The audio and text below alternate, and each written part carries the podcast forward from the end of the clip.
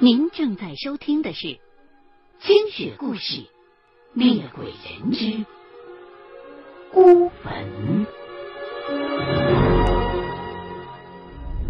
本节目新浪官方微博“清雪故事二零一零”。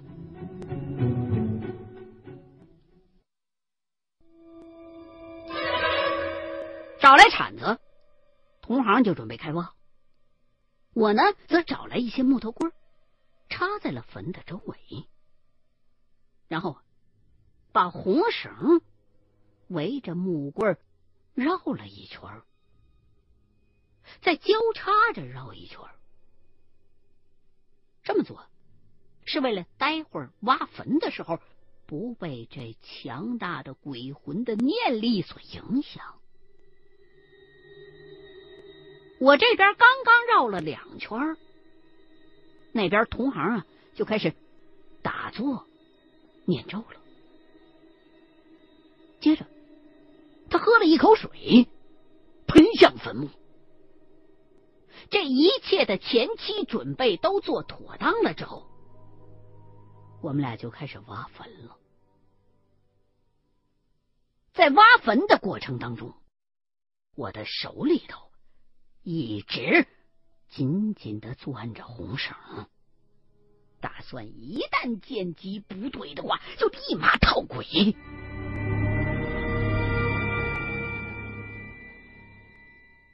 我们俩感觉这个孩子似乎也觉得埋在这儿挺憋屈的，所以整个挖坟的过程当中，我们俩没有遇到任何的阻力。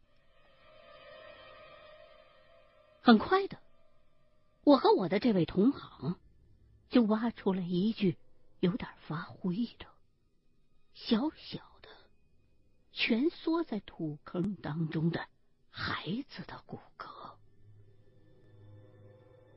小心翼翼的把每一片骨骼都捡起，用衣服包好，交给了慈家人。他们呢，也郑重的向我们承诺。会给这孩子修好新坟，并且代代供奉。接下来，我和同事又回到了池哥家里。我的同行用朱砂在老太太的额头上画了一个倒钩，然后一手托着老太太的后脑勺，一手用二指诀在她的额头上指指点点的念诵了一会儿。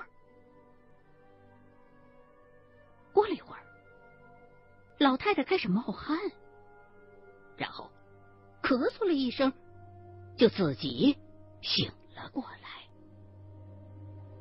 神智也恢复了。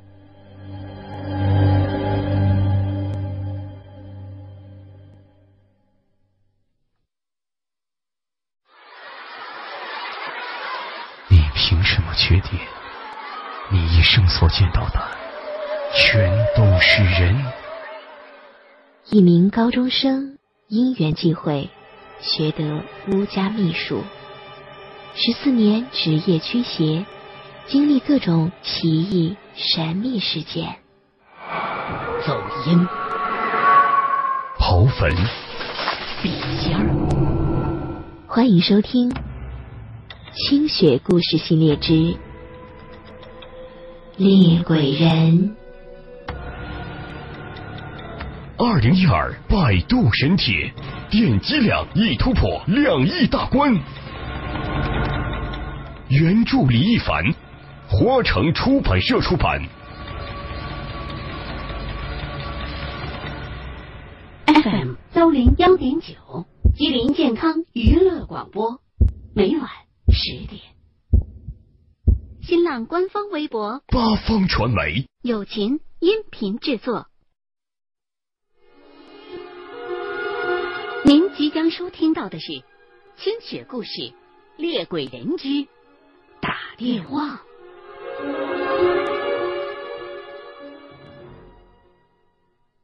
二零零九年的时候，我结识了一个姓徐的大学生。这小徐啊，是重庆一所大学大一的学生。他呢，是通过同学找到我的。一见见面就捧着四千块钱，扑通一声跪在了我的面前。怎么回事呢？这小徐家住在重庆南川一个叫做北固的小镇子上，父母双亲都是农民。二零零六年的时候，他考到了重庆的主城区来上高中，高昂的学费迫使他的父亲放下了手中的农活，跟着儿子一块儿来到了重庆。成了重庆山城当中万千棒棒军的一员。这棒棒是重庆独有的职业人群。山城重庆自古居于长江上游，因为城区内地势起伏不平，到处都是坡，一般人呢提着大包小包的上坎儿，非常的吃力，所以呢棒棒就应运而生了。这棒棒吃饭的家伙就是一根扁担或者是粗竹棒。他们专门替那些城里人提拿货物，以此赚取劳力费。在重庆，当你遇到重物不想自个儿拿的时候，只要冲着人堆当中大喊一声“棒棒”，就会有三五成群的棒棒们围拥过来。然后啊，您只需挑选其中的一个或者是几位，问题啊就能够轻松的解决了。小徐的爸爸就是棒棒当中的一员。这孩子平时住校，只有周末。才会回去跟父亲一块住。由于父亲住的是棚屋区，过了一段时间之后呢，这小徐呢就不爱去父亲那儿了。在他看来啊，还是学校的宿舍更加的舒服。小徐参加高考的时候，父亲说希望他能够在学校好好的温习功课。为了不打扰儿子，父亲决定暂时先回南川老家，一方面给家里的农活帮帮忙。一方面呢，也让儿子能有一个安静的学习环境。听小旭说到这儿，我一面为这个父亲的奉献而感动，一面又替孩子的升学压力而叹息。小徐接着告诉我说，高考的头一天，他实在是有点紧张，就偷偷的给父亲打了个电话。电话是接通了，可是电话的那头却是一片安静。什么事儿都没有。他猜想啊，也许是父亲不希望给他再添什么压力吧，也就没在意。他其实在乎的并不是父亲的几句鼓励和安慰，而是在潜意识当中需要知道，无论什么时候，父亲都会一直守候在自己身边，这就够了。小徐的高考很成功，他以优异的成绩考上了重庆的重点大学。考完了之后。这小徐并没有先打电话给家里人报喜，而是约上了同学在重庆玩了几天，这才收拾行李回了北屋。可是，在踏进家门的那一刻，堂屋桌上父亲的遗像让他愣在了当场。这时候，母亲才哭着告诉了儿子：“原来，在小徐考试之前大概半个月左右。”父亲就给家里打来电话，说要回家来一趟。一来是帮着家里边做点农活，二来呢也是要给孩子一个清静。他回来的时候正值酷暑，顶着大太阳在地里边不歇气儿的忙了好些天。有一天，在地里劳动的时候突发心脏病，骤然猝死了。父亲有心脏上的毛病，小徐一直都是知道的，所以他从来不会去惹父亲生气。在外人看来，他们家一直都非常的和睦。家里头突然发生这么大的变故，母亲原本应该告诉儿子，让他回家奔丧的。但是，考虑到儿子寒窗苦读这么多年，非常的不易，马上就要高考了。母亲就硬生生的把这件事情给瞒了下来。高考结束之后，母亲觉得也应该让孩子玩一阵，减减压，所以也没急着打电话让孩子回家。因为农村没有火葬的条件，北部这边还是保留着土葬的习俗。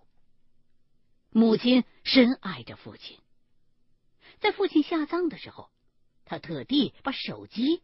放在了父亲寿衣的兜里，因为父亲去世之前还在跟他说，晚上准备给孩子发一条短信，鼓励鼓励的。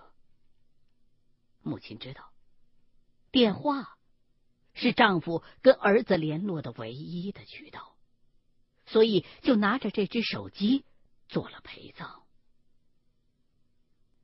小徐还算是个孝子，在听说了事情的来龙去脉之后，尽管心中责怪母亲，但还是理解了他的苦心。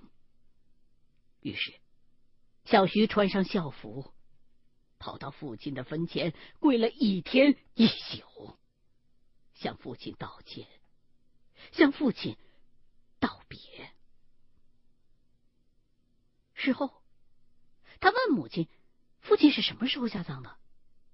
得知父亲是三点左右下葬的时候，他就去翻了一下自己的手机通话记录，发现自己给父亲打电话被接通的那一刻，正好是。父亲下葬的时候，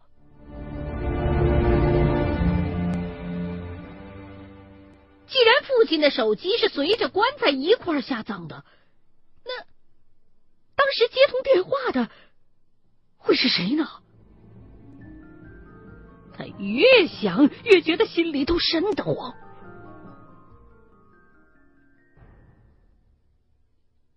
开学之后，小徐上了大学。但是这事儿始终在他的心里头解不开。他曾经设想过无数种可能，却一次又一次的自我推翻了。他总觉得当时就是已经逝去了的父亲接的那个电话，而且父亲似乎还有什么话想要跟自己说。这样的猜想让他饱受折磨。直到有一天，他从同学嘴里知道了我曾经帮那个同学的母亲消过灾，就动心来找我了。说完事情的来龙去脉，小徐哭着说：“大哥，我只有四千块钱，求求你帮帮我。”我觉得他是把自己的猜测和错觉当成了事实。本来不想理的，因为人去世了之后，除非有不得不办的理由，我是不赞成再去打扰亡灵的。因为无谓的打扰就是绝对的不敬。但是看着这个小伙子哭得如此可怜，我又动了恻隐之心。我觉得。他的母亲为了孩子的前途隐瞒父亲的死讯儿，表面上看好像是理所应当，其实很自私。我们中国的传统里，如果父辈过世而灵前没有孝子的话，后代的福音就没有了。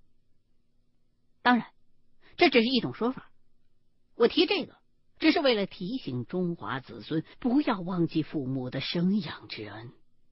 无论如何，都要记得送父母最后一程。对于他的这个要求，说实话，我考虑了许久，最后还是决定帮帮这个小徐。此时距离他父亲去世已经是大半年过去了，能帮他做的，要么就是喊魂，但是。这样处理的话，会折损他父亲的阴寿，对他父亲没什么好处。要么就是请碟仙、笔仙一类的来问，可是这玩意儿实在是比较阴邪，每次弄完之后，我都要倒霉一段日子。要么呢，就是请黄婆婆再走一次阴，毕竟重庆现在还在世的走阴的师傅。就属他最给力了。于是，我先宽慰了小徐几句，说了一些开导的话，然后带他到外面吃了点东西。我挺喜欢眼前这个新进的大学生的，虽然我比他大几岁，但是我对他还是有些倾羡的。他虽然家境不好，可是上进好学，考上了好大学，抓住了改变人生的一次机会。而我，因为已经放弃了这条路，现在必须按照目前的生活方式继续努力和奋斗，以此来赢得尊重。既然决定了走音，我就带着小徐去了一趟大渡口。大渡口公园的侧门外，白鸽牛肉面依旧屹立。附近的那所摇摇欲坠、等着被拆迁的老房子里，敬爱的黄婆婆已然等候多时了。您即将收听到的是《清雪故事·猎鬼人之打电话》。本节目新浪官方微博“清雪故事二零一零”。我带着小徐进了黄婆婆的房间，屋子里那种闻上去像鸦片的味道依旧还在。小徐恭恭敬敬的给黄婆婆打了个招呼，黄婆婆就丢给他一张黄纸和一支笔，让他把自己的生辰八字和父亲的名字写下来，然后喝了一口水，就沉沉的睡去了。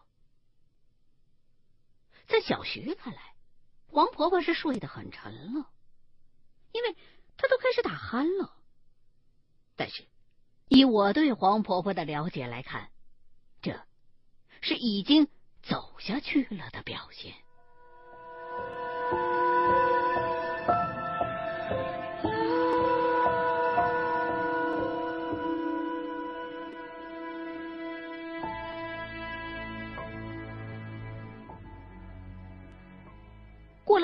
多分钟，黄婆婆醒了过来。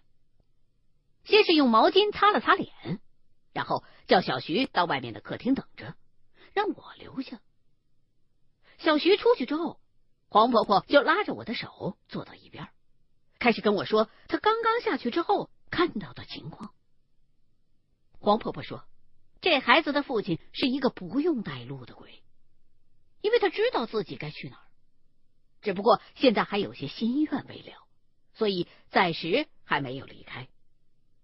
我就问他：“那现在小徐父亲的灵魂在哪儿？”婆婆说：“在南川的北固。”我发誓，我完全没有告诉过黄婆婆关于小徐父亲老家的任何的信息。也正是因为如此，我才对走阴这项民间绝技敬佩万分。黄婆婆又接着说道。她走下去之后，感觉到很累，因为当你进入到一个独立的阴曹世界当中的时候，会直观的感受到那里的压迫和窒息。婆婆说自己问过判官之后，很快就找到了徐爸爸，核实了身份之后，徐爸爸就把自己想要跟儿子说的话全都告诉给了黄婆婆。黄婆婆是走阴的，不是带阴的。带阴是吉老太太最拿手的。不过，这两位老太太都是在直接和鬼对话。如果没有特殊的体质和天分，普通人是很难办到的。黄婆婆说：“这小徐其实是他们夫妻俩从一个外地人手里边收养的。”他们老两口没有儿女，就一直把这小徐贴心贴肝的视为己出。他们从来都未曾告诉过小徐的身世，因为小徐是个男娃子，他们害怕一旦说了之后，孩子会离开他们。当小徐考上城里的高中的时候，一家人仿佛都看到了希望，觉得孩子或许是一块念书的料子，于是。母亲主动的承担起了家里的脏活和重活，让父亲陪着儿子进了城，辛苦赚钱给儿子上学和买书用。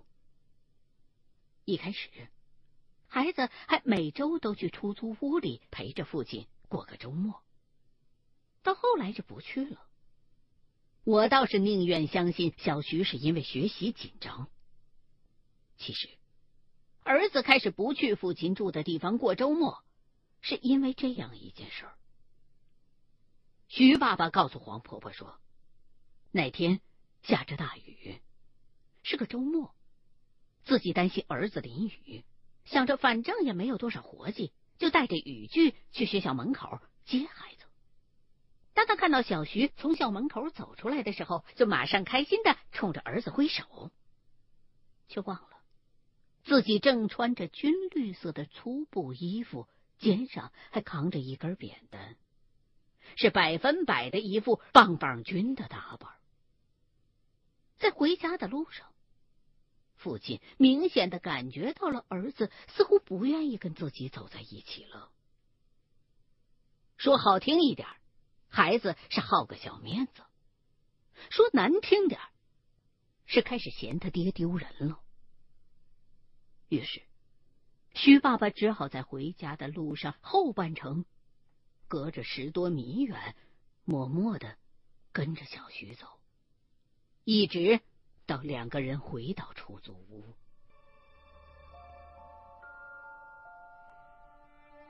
父母对孩子的爱是无私的，所以父母和子女之间的心结也很容易就能够解开。但是那一回。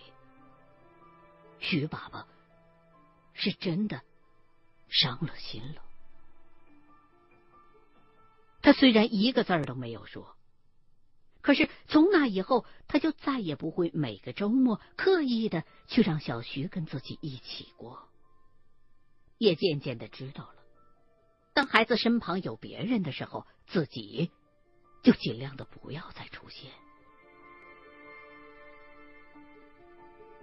听到这儿的时候，我有点气愤。儿不嫌娘丑，狗不嫌家贫。小徐年轻不懂事儿，这可以理解。但是他恐怕没有料到，这件小事却成了父亲心中永远解不开的一个结。黄婆婆请我去叫小徐进来，说是有话要告诉他。于是我退出了房间，让小徐进去。过了一会儿。小徐出来了，从他的表情，我不难看出他在里屋哭过。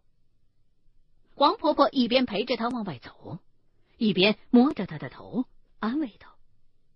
然后，黄婆婆冲我点了点头。我明白，接下来的工作就该轮到我做了。